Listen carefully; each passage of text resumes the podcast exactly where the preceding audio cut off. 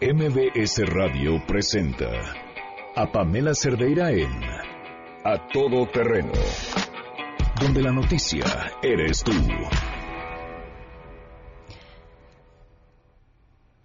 Hace un año, en esta cabina, eh, estábamos haciendo una entrevista, justamente hablando pues, de lo que había que hablar, del sismo. Y entre las preguntas que nos parecían tan obvias, era pensar y reconocer que además esta era una ciudad mucho más segura, que el 85 nos había enseñado una gran lección y que en nuestras normas de construcción, en la responsabilidad de nuestros constructores, la habíamos aprendido muy bien y ahora éramos una ciudad a prueba de sismos. Terminó el programa, salimos y 15 minutos después, como a todo mundo, se nos movió el piso. Les comparto además que este edificio es un edificio que si pasa un camión se siente muy seguro, nos aseguran, pero que se mueve con lo que sucede en la calle. Así que sí, pues se sintió como lo sintieron quienes nos escuchan. Y en el camino a salir, porque además contamos con protocolos de protección civil perfectamente bien hechos, entrenados, eh, con gente muy capacitada, hubo un momento en el que, seguro, como muchos de ustedes, yo pensé, pues igual y ya no llego a la puerta. Igual y aquí es, igual y aquí me quedo. Y volteé hacia unos lados a ver si encontraba algún mejor lugar dentro del edificio donde fuera una mejor idea quedarme. O terminar cualquiera de las dos. A mí me sorprendió que no pensé en nadie más. No pensé en mis hijos, no, no pensé, pues ya, aquí fue y se acabó. Salimos para encontrarnos la ciudad que no imaginábamos, que no recordáramos, que no recordábamos y que no pensábamos que se pudiera repetir. La que nos habían platicado, la que algunos de niños medio alcanzamos a escuchar, medio alcanzamos a ver. Pero lo que más, más me sorprendió fue cómo la gente rebasó a las autoridades, la organización.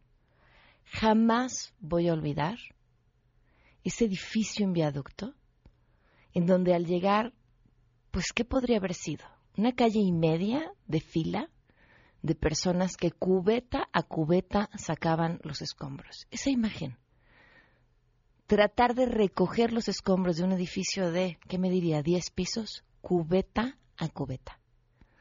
La emoción que sentían cuando sacaban una escalera completa.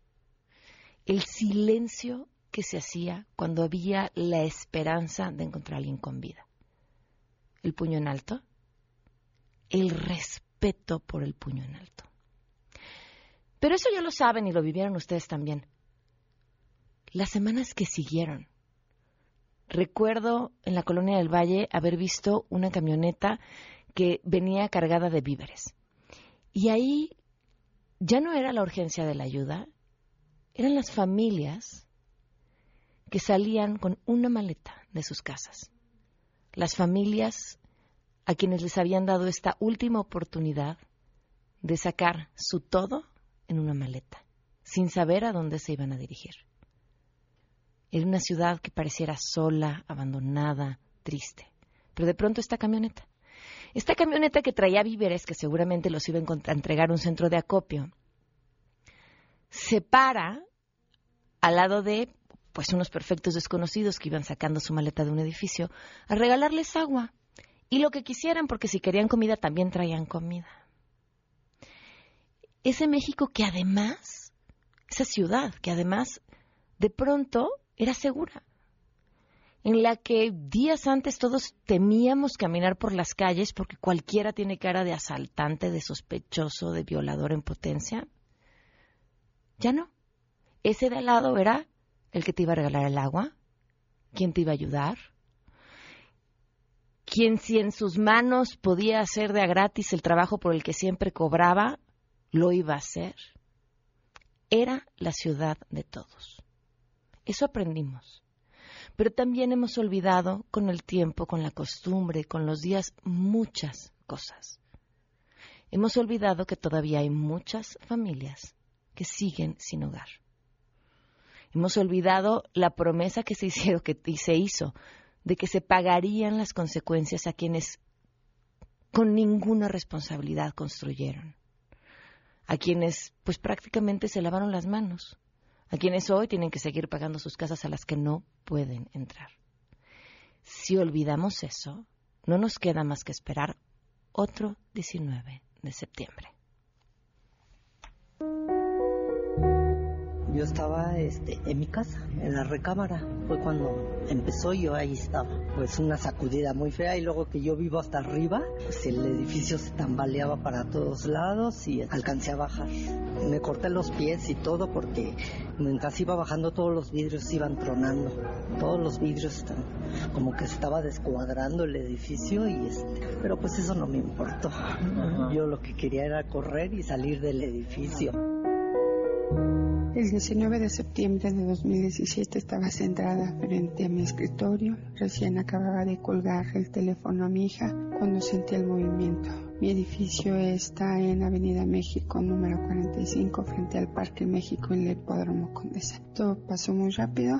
Sentí el movimiento y Bajé rápidamente desde el segundo piso para encontrar afuera el caos de un edificio derrumbado en la esquina de Amsterdam y Laredo. Los seis escalones de la escalera de acceso al edificio se me hicieron eternos. En vez de recorrer los seis, recorrí solo tres.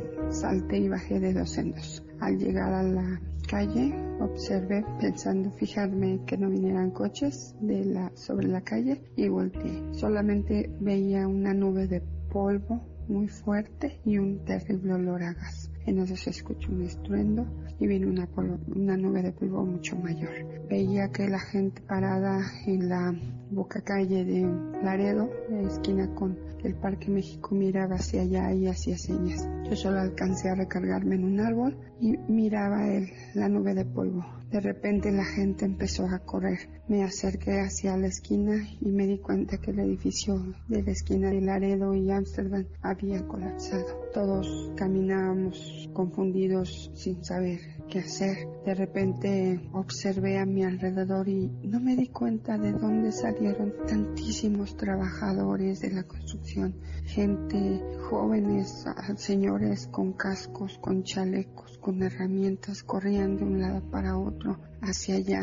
Al mirar me di cuenta que era lo que estaba pasando. El edificio se había caído y había gente atrapada. El 19 de septiembre del año pasado yo me encontraba en las instalaciones de la Junta Local de Conciliación y Arbitraje del Distrito Federal realizando un trámite. Ya había concluido el mismo, habíamos firmado y demás. Tenía cinco minutos que acabamos de finalizar y firmar las actas me metí al baño y en eso salgo, intento lavarme las manos. Cuando empieza el movimiento telúrico, salen todos disparados, mujeres, hombres, todo el personal. Las puertas no fueron abiertas de inmediato. A mí me tiran unas escalinatas de la junta y bueno, empieza un desorden fatal. Varias personas salieron lastimadas, hubo varios accidentados.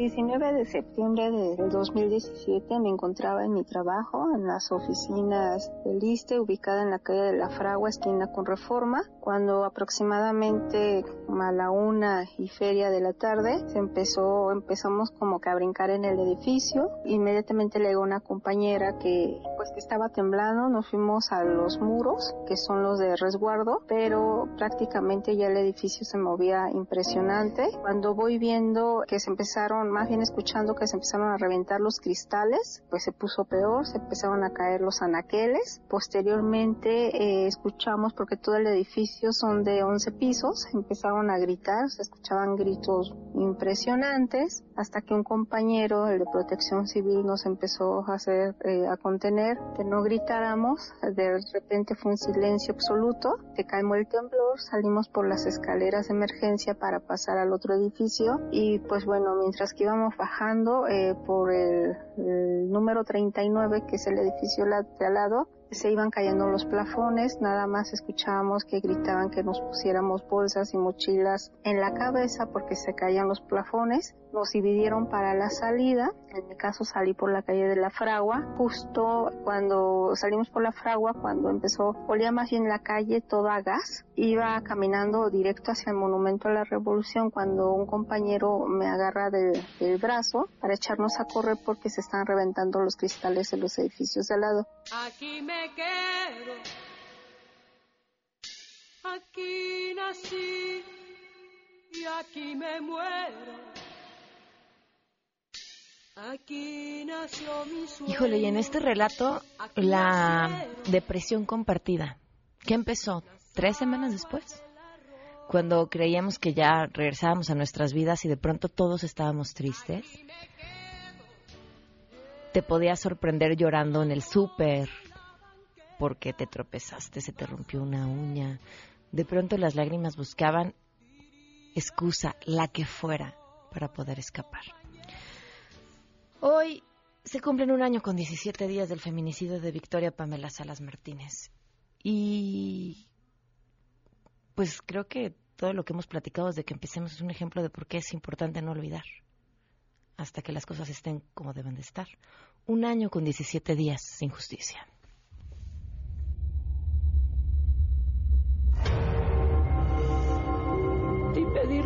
Autoridades que hagan justicia, que de verdad trabajen ella no nos digan, queremos respuesta. Victoria nada.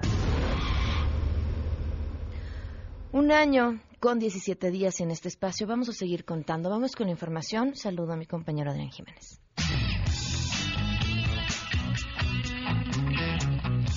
Tardes. A las 7.19 horas de este miércoles se activó la alarma de emergencia en el Hospital de Polanco de la Cruz Roja Mexicana, acto simbólico de auxilio de la población que estuvo antecedido por un minuto de silencio en memoria de las víctimas del terremoto de 1985. Así fue como 130 voluntarios de la Cruz Roja rindieron homenaje a las personas fallecidas hace 33 años. De igual forma, el personal de la institución y paramédicos que tienen a su cargo 15 ambulancias ofrecieron honores. Posteriormente, a las 7.23 horas, las unidades móviles activaron los códigos de emergencia y circularon cuatro veces alrededor del nosocomio. Habla Diego Arcos, paramédico de la institución. La Cruz Roja fue parte fundamental para los rescates en el 85 y este es un homenaje a cada una de las personas que participaron y que viven en nuestra memoria. En este contexto agregó que a un año del sismo de 2017 la Cruz Roja sigue fortaleciendo sus capacidades toda vez que abrió este año cuatro cursos de búsqueda y rescate en estructuras colapsadas, BREC, dos de ellos exclusivos para mujeres. Indicó que con este adiestramiento al final del año, la Cruz Roja Mexicana espera contar con más de 150 elementos capacitados en esta materia, informó Adrián Jiménez.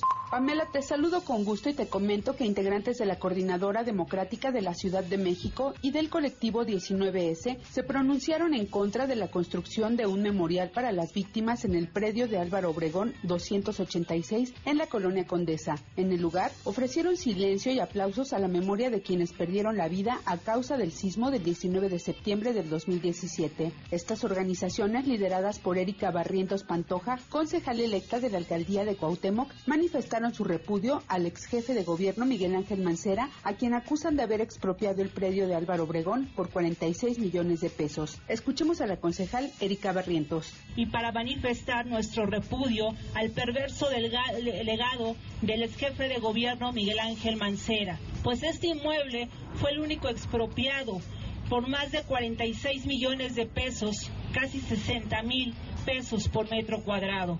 Más que una muestra de solidaridad a los damnificados, se muestra la voracidad lucrativa y bancaria antisocial con los grandes acuerdos de las inmobiliarias privadas. Además, cuestionó que antes de concluir el proceso de la reconstrucción en la Ciudad de México, se construya este memorial que sería como un auto-homenaje al ahora senador Mancera, y por ello propuso que en este predio, donde 49 personas perdieron la vida, se construya el Instituto de Información, Documentación, Gestión, Prevención y Reducción de Riesgos y Desastres de la Ciudad de México. En el predio que ahora luce cercado y con un mensaje de solidaridad a las víctimas y en contra del memorial, se ofreció un minuto de silencio y un minuto de aplausos a la memoria de quienes perdieron la vida Sin embargo, los familiares de estos no fueron convocados por las organizaciones presentes, informó Nora Bucio. Pamela, buenas tardes para ti, para el auditorio. Te informo que el jefe de gobierno de la Ciudad de México, José Ramón Amieva, reconoció que las autoridades de la capital no pueden estar satisfechas por la reacción y lo que han hecho por los damnificados del sismo de 2017, porque aún hay personas que no han regresado a sus casas ni a su vida cotidiana. Tras participar en la conmemoración 33 del sismo de 1985 en Plaza Solidaridad, indicó que están atentos a los reclamos que realizan los damnificados porque reconocen que muchos aún están en algún grado de vulnerabilidad y harán las acciones necesarias para que lo puedan superar. Sobre el simulacro de este miércoles indicó que a las 13.14 horas se realizará un minuto de silencio por las personas que fallecieron a causa de este sismo y dos minutos después van a realizar el simulacro donde prevén que participen cerca de 20 mil personas en esta capital. Recordó que van a emitir la alerta sísmica en el 95% de los altavoces de la capital, pues toda vez que el otro 5% no sirve. Y esto no busca generar estrés entre la población, sino que identifiquen el sonido para proteger su vida. Hasta aquí el reporte.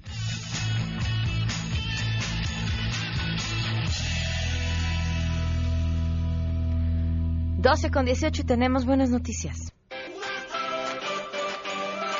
Adrián Jiménez con las buenas noticias hoy. Otra vez te escuchamos. Adrián, buenas tardes.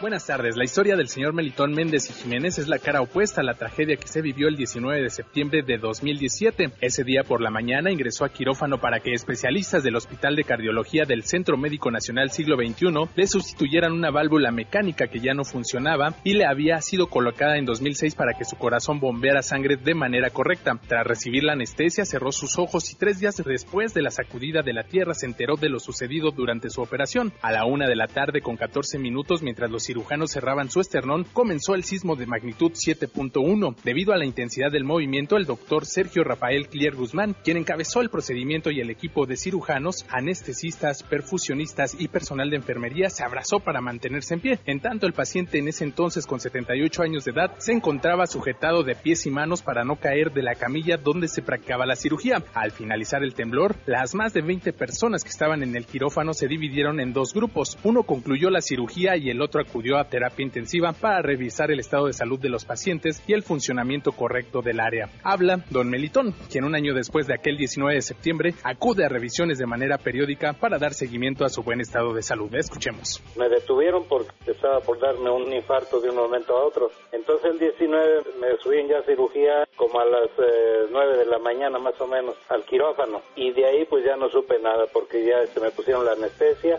Para hacer la operación yo me di cuenta después de todo esto hasta tres días después cuando estaba yo en terapia intensiva, cuando desperté de, ya de la anestesia. Pues nadie del equipo del doctor se salió, sino que siguieron apoyándolo ahí y pues declaro yo que para mí pues es un, un momento que pues, le doy gracias a Dios y al doctor que, que me intervino y pues me tuvo ahí hasta el final. Informó Adrián Jiménez. Muchísimas gracias, Adrián. Otra de las buenas noticias tiene que ver con cómo cada quien eh, desde su trinchera aprovechó para um, ayudar y son ya hoy más de 15 mil niños que han sido apoyados con un programa que busca escuelas más seguras y mejor equipadas como parte del plan de reconstrucción que se planteó Fundación BBVA Bancomer y sus aliados. Eh, una gran manera de ayudar y, y bueno, pues invertir en esta causa muestra de que Fundación BBVA Bancomer apoya a la educación de los niños en nuestro país. Damos una pausa y volvemos. Más adelante A Todo Terreno. Pues seguiremos hablando de los sismos y cómo además de una u otra forma construyen algo nuevo. Si te perdiste el programa A Todo Terreno con Pamela Cerdeira, lo puedes escuchar descargando nuestro podcast en www.noticiasmbs.com. Pamela Cerdeira regresa con más en A Todo Terreno, donde la noticia eres tú. Marca el 5166125.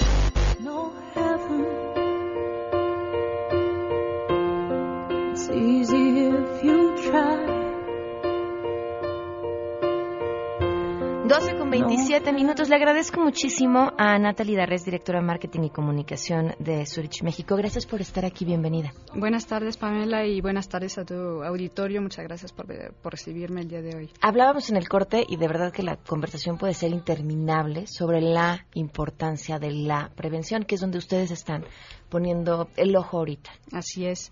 Pues fíjate que eh, en Zurich somos una compañía aseguradora que tenemos 140 años en mercado a nivel global.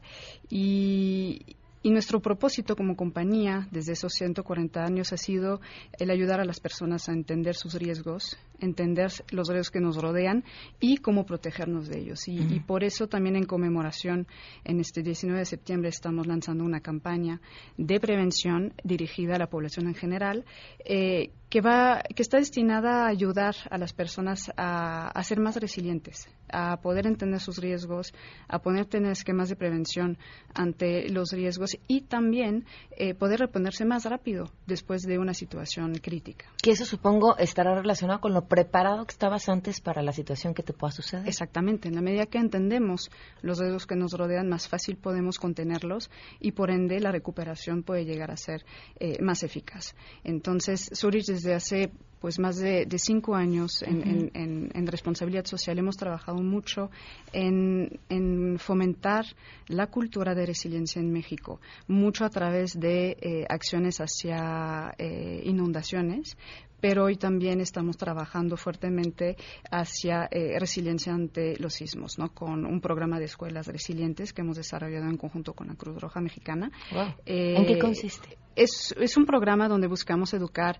a los niños, en, en principal eh, de primarias, uh -huh. en entender los riesgos que los rodean de cara a, a riesgos como, como, sismos, a riesgos viales o también otras catástrofes naturales que puedan presentarse en México México, eh, pues tú sabrás, Pamela, que México también, según el Banco Mundial, es uno de los países más expuestos a los riesgos naturales o a las catástrofes naturales, como pueden ser los sismos, los huracanes, las tormentas eh, o los, eh, las inundaciones. ¿no? Entonces, México ocupa el lugar 23, lo que hace que tenemos que estar muy conscientes de las situaciones que, nos rodean, pero también cómo podemos actuar para prevenirlos. Y, el hecho de nosotros querer invertir en desarrollar la resiliencia eh, en México y en particular en la población infantil reside en el realmente desarrollar esa, esa conciencia en la población más vulnerable que son los niños. Además de la Cruz Roja, ¿están trabajando con otros organismos? Así es. Eh, hemos, eh, en esta campaña de prevención, que podemos encontrar la, diferentes herramientas y tips a través del sitio Internet Prevención Inteligente Zurich, a la cual invito a todos a que lo puedan consultar, pueden encontrar ahí diferentes herramientas como son eh, el, el, plan de emergencia familiar o el listado de, de, de, cosas que nos tenemos que llevar en una urgencia. Y, y en este caso estamos, eh, hemos construido toda esa información y esas herramientas, no solo de mano de eh, nuestro propio equipo de ingeniería en riesgos, porque en Zurich tenemos ingenieros en riesgos, okay. pero también de mano eh, con organismos como la Cruz Roja Mexicana, que es un aliado nuestro desde hace más de cinco años, con el PNUD, este, el Programa de las Naciones Unidas para el Desarrollo, con CENAPRED y también con la Agencia de Resiliencia de la Ciudad de México, que han avalado todos esos documentos. De hecho, te tengo aquí uno de los este, eh, el plan familiar de emergencia o el kit también para que lo tengas uh -huh. este, y puedas conocerlo. Eh, ¿Este lo pueden descargar de la página? Eso es descargable de la página.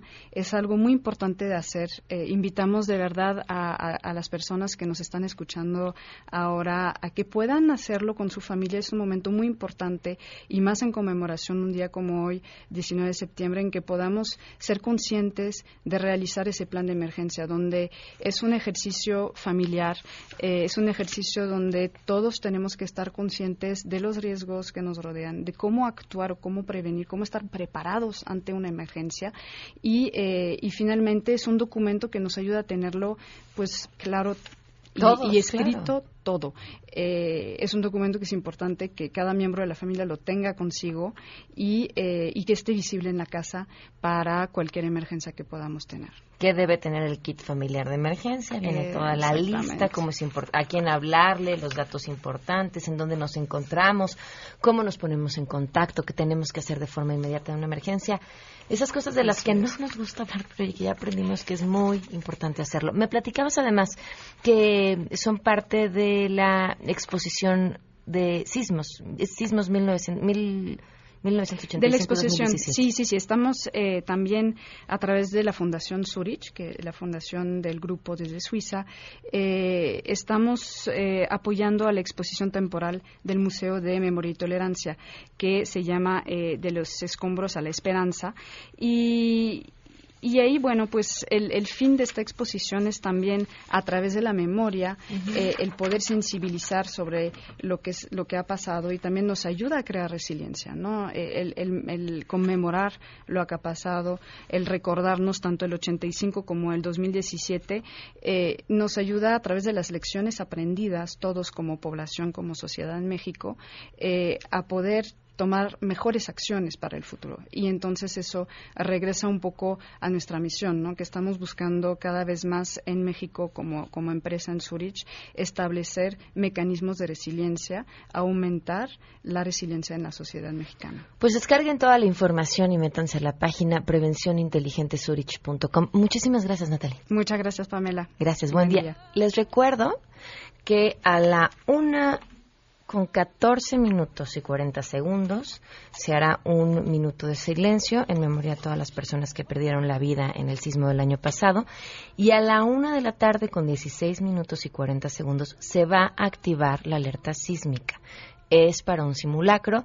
Y, y, pareciera bobo que se los repita, pero es importante recordarlo y que lo tengan presente porque hoy escuchamos algo que suene similar a la alerta sísmica y se nos sale el corazón a todos.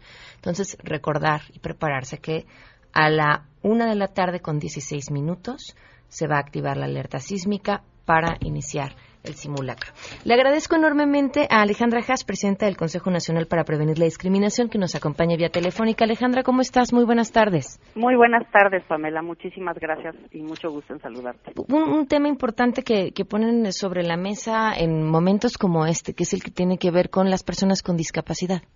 Así es, pues aquí en CONAPRED, eh, desde luego, una de las eh, reflexiones más profundas que hemos tenido a partir de los sismos del año pasado es que eh, como en muchas otras áreas de la vida, las personas eh, de grupos históricamente discriminados viven de manera agravada las consecuencias de eh, este tipo de fenómenos, desastres naturales como los sismos. Y en ese sentido, pues hay, si bien hay una norma oficial mexicana de atención a personas con discapacidad durante los sismos, sigue siendo una norma muy general eh, que tratamos nosotros de aterrizar en estas recomendaciones básicas para interactuar con personas con discapacidad en casos de sismo. ¿Qué tenemos que hacer? Mira, eh, básicamente creo que en el centro de nuestra reflexión está el hecho de que las personas con discapacidad son personas titulares de derechos que deben de ser tratadas con, respeto a su dignidad y sobre todo, Pamela, que esto es frecuente que se olvide, con, respeto a su autonomía. En ese sentido, eh, tenemos aquí en estas recomendaciones eh, sectores, eh, cuestiones específicas para antes, durante y después de los sismos, pero se tienen que incluir a las personas con discapacidad en la participación de la definición de planes y protocolos y en los comités de protección civil. Se tiene que capacitar a los comités y a las y los brigadistas en distintos tipos de discapacidad, porque cualquier persona con discapacidad puede estar en cualquier lugar, en cualquier momento donde se dé uno de estos fenómenos. Eh, es indispensable que cuando sea el momento de la evacuación, las personas con discapacidad puedan conservar sus apoyos, eh, si, es posible, sus apoyos para la movilidad o para la audición o la visión, precisamente porque estos eh, apoyos son los que les permiten ejercer la autonomía y, por supuesto, diseñar mejores sistemas de alerta y procedimientos de evacuación y ubicación en zonas de seguridad que sean apropiados a las características y necesidades de las personas con discapacidad. Básicamente, esta es la síntesis de lo que dice este documento, que es una pues un, un documento que, que además de dar cuestiones más concretas que la norma, como te decía, más específicas, también busca detonar una discusión con autoridades y con el sector privado y, la academia de cómo podemos mejorar la eh, pues la, la, la, atención y la reflexión y el apoyo a personas con discapacidad en estas contingencias. Sí, y además es es un rebote porque si pensamos en mejorar la condición, los planes de evacuación, todo para las personas con discapacidad, automáticamente termina mejorando para todos. Así es, eh, Pamela. Mira, hay algunas consideraciones de contexto general que hay que hacer. Por ejemplo, en la ENADIS 2017 vemos que eh, la tasa de analfabetismo es del 20% para personas con discapacidad, cuando es del 3% para la media nacional. Esto lo que te indica es que, eh, por ejemplo, si todas las instrucciones o las, las, indicaciones son por escrito, pues ahí vas a tener una afectación específica a la población con discapacidad. Por otra parte, también durante los sismos del año pasado y los días subsecuentes, eh, se vio claramente pues que había una ausencia de lengua de señas en, en los noticieros y en, y en, mucha de la información que se estaba generando la población sorda eh, pues justamente sin acceso a la información pertinente eh, y en el momento y esto no nada más pues es una eh, representa una dificultad en términos del ejercicio de los derechos de manera muy concreta eh, pues incluso puede ser una cuestión de vida o muerte no si no tienen acceso a la información oportuna veraz y en eh, formato accesible para que puedan saber lo que está pasando. Entonces, hay una reflexión, pero como tú dices, por la puerta del diseño universal entramos todas y todos, y por eso hay que pensar desde esa lógica, desde la lógica de pensar en toda la población. ¿En dónde podemos descargar y encontrar este documento? El documento está disponible en conapred.org.mx, también en nuestras redes sociales en arroba conapred en Twitter y en Facebook, eh, y, y también algunos otros materiales. Hicimos varias infografías y mensajes el año pasado que estaremos circulando también, eh, pues que pueden ayudar a las personas, a las instituciones que quieren eh, iniciar un proceso de capacitación y de reflexión interna, que sí va a ser muy importante para que en cualquier contingencia se pueda eh, responder de mejor forma. Bien, Alejandra, muchas gracias. Siempre un gusto hablar contigo. Igualmente, Pamela. Hasta luego. Que estés muy bien. 12 con 39. Volvemos.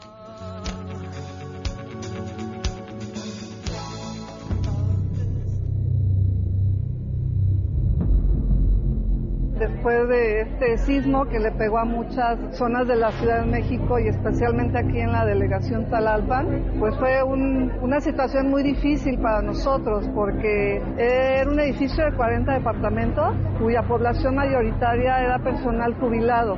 Y el de un momento a otro ver que toda tu vida de trabajo se viene abajo es bien complicado. En la primera noche del temblor nos quedamos aquí afuera en el parque y muchos vecinos veíamos nuestra casa y decíamos, oye, trabajamos toda la vida para tener un lugar donde vivir, para no ser carga de los hijos, para no terminar un asilo y en un rato se te va la vida, se te va la vida. Queremos conocer tus historias. Comunícate al 5166-1025. Pamela Cerdeira. A todo terreno. Donde la noticia eres tú. Volvemos. Pamela Cerdeira está de regreso en A Todo Terreno. Únete a nuestra comunidad en facebook.com. Diagonal Pam Cerdeira. Continuamos. 12 con 45 minutos. Nos acompañan hoy Carlos Flores, quien es autor junto con Ricardo Becerra de Aquí Volverá a Temblar. Bienvenido, gracias por estar aquí, Al Carlos. contrario, muchas gracias a ti por la invitación. Y también Hugo, Hugo Corso, quien es uno de los autores que participan en este otro libro también que se llama 19 edificios como 19 heridas. Bienvenido, gracias por estar aquí. Muchas gracias, Pamela, gracias a ti. Ambos son eh, de libros de Grijalvo que además las ganancias se donaron y se han estado donando justamente para los damnificados. Bueno, este, en este caso del multifamiliar de Tlalpan. Así es. Y en eh, tu caso, en general, ¿verdad? Para los damnificados del sismo. Así es. ¿Qué nos queda? ¿Qué aprendimos? ¿Qué fue de lo que vivieron? Lo, lo que más les llegó, de lo que vieron, lo que les sorprendió. Vaya, arranquen.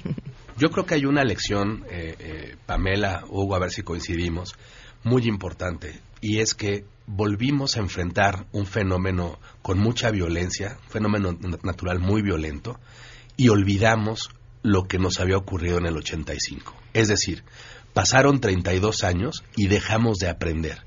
Volvimos a ensayar eh, nuestros eh, tradicionales y quizás hasta muy elementales protocolos de protección civil para no correr, no empujar, salir corriendo de un edificio, de una oficina, de tu casa, de tu vivienda, tu departamento, para llegar a la calle y no saber qué hacer. ¿Qué nos corresponde? ¿Qué deber cívico? ¿Qué deber solidario en ese ánimo de una emergencia como la que vivimos? Pues ¿qué nos toca?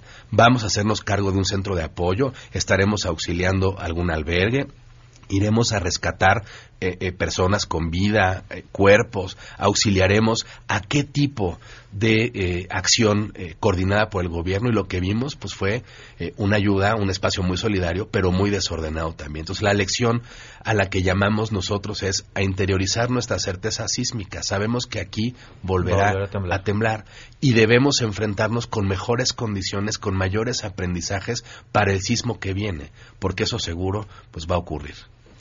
En, coincido totalmente, eh, Carlos, eh, Pamela. A mí me han preguntado en las entrevistas sobre este libro eh, ¿qué, nos queda o por qué mantener las, las heridas en estos 19 edificios como metáfora abiertas. Y es, es, una, es más bien tenerlas ventiladas para que estén supurando, pero no dejar que cierren hasta no poder tener una cultura no solo de protección civil y en protocolos muy específicas, sino una cultura también ciudadana en el momento de ir a adquirir un inmueble, a rentar un inmueble o del propio inmueble que hoy estás ocupando y saber si tiene los pisos que dice el plano y ante la autoridad que tiene. La ¿Cómo, lo, ¿Cómo lo sabes? Y te lo pregunto de corazón porque además, o sea, yo sé lo mismo de construcción y de permisos de construcción que de aeronáutica. Y entonces llegas y te enfrentas y a, un montón de temas y cuestiones técnicas que además no entiendes, por muchas ganas que tengas de saberlas. A partir del, del, terremoto de hace un año, la eh, Secretaría de Desarrollo Urbano y Vivienda estuvo sensible a mantener este tipo de información muy pública, muy abierta para que se supiera qué estaba, estaba ocurriendo. Eh, el secretario Felipe eh, puso, puso un link en el cual creo que todavía está habilitado, ahorita lo, lo, rastreo por ahí y, y, se los puedo compartir, tú metes la dirección de tu, de tu vivienda y te sale las condiciones y permisos que tiene de acuerdo mm. al programa de desarrollo urbano vigente. Así tú puedes saber si tu edificio, pongamos el caso de Escocia 4, que es la historia que me toca a mí contar, eh, tú te cuentas y dices, bueno, tengo ocho niveles y, oh sorpresa, tiene autorizados cuatro. Y te das cuenta que la densidad permitida para ese inmueble es de 16, 8 departamentos y había 16 todavía te puedes meter a Google Maps y ponerle Escocia 4 y hacerle un zoom a la puerta y vas a ver cómo están los 16 timbrecitos ahí de, la casa. es increíble si, si, está cargando el doble de departamentos que debe, el doble de, gente, el doble de altura. Es, es, es, de pensarse que no, que no, que no va a resistir. Entonces, es, es un recordatorio de que tenemos que tener actualizados los protocolos. Nosotros bajamos, me acuerdo, en el edificio de Reforma, y los únicos que traían casco, banderas, chalecos, bien, bien organizada la brigada, eran la gente de, de las automotrices coreanas que están en ese edificio, ¿no? bueno, ellos y japoneses están muy muy clavados con eso. Ellos sí sabían qué hacer una vez bajando. Nosotros ahí abajo pues, como hormiguitas medio que eh, y nosotros que estamos acostumbrados a, como reporteros, como periodistas, a tener un poco de cabeza fría, a, a pensar las cosas y aún así nos tomó por sorpresa. Pero yo creo que una de las cosas importantes es ponerle conciencia a, que no necesariamente el edificio en el que estás tiene la capacidad para soportar un terremoto de esa naturaleza. Porque si bien aquí volverá a temblar, parafraseando el, libro de Carlos, este, no necesariamente tiene que matarnos.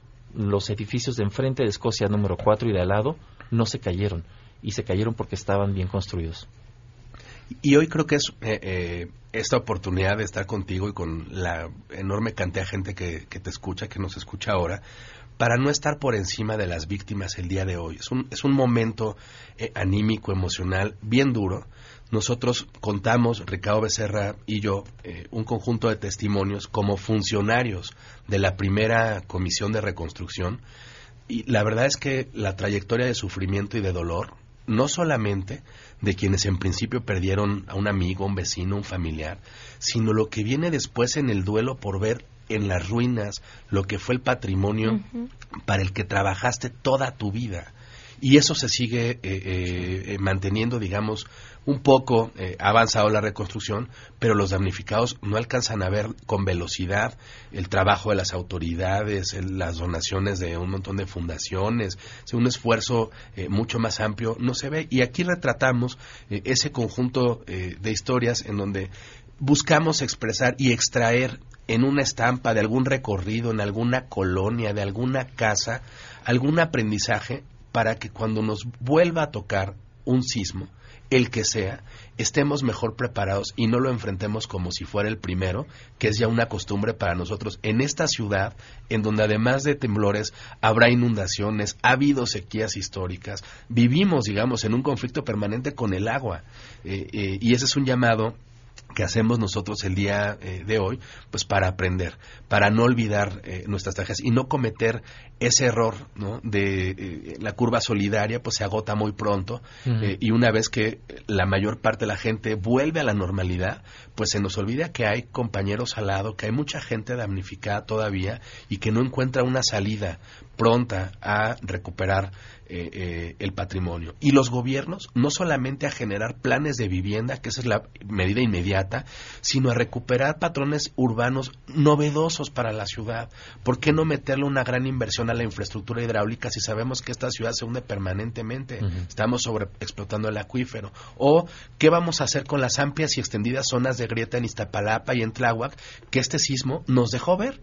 Y esas colonias no es que no, no supieran que, vivían sobre grietas, pero ahora están sobreexpuestos porque la violencia con la que vino ese sismo, su grado de aceleración, pues provoca los daños que hoy vemos en colonias enteras eh, y su capacidad de reconstrucción pues dependerá de estudiar el suelo eh, eh, de, ese, de esos lugares. pues, yo digo que quieres agregar. es que yo los escucho hablar y Así como el año pasado, justamente en este mismo espacio, decía, no, pues nosotros no tenemos, yo no tengo hecho una maleta de emergencia, ¿no? Y todo, faltaba minutos para que temblara. Hoy sigo sin tenerla hecha. Sí. Pero ya traes una pila eh, de Ya traigo algo me cambia. Sí, sí, ¿Ya sí. te algo? Sí, sí, ustedes, en lo personal, ¿se han preparado de manera distinta? Híjole, creo que sí, pero en muchas cosas, eh, reconociéndolo y haciendo un, acto de, honestidad, eh, esta curva, como decía Carlos, se, se termina.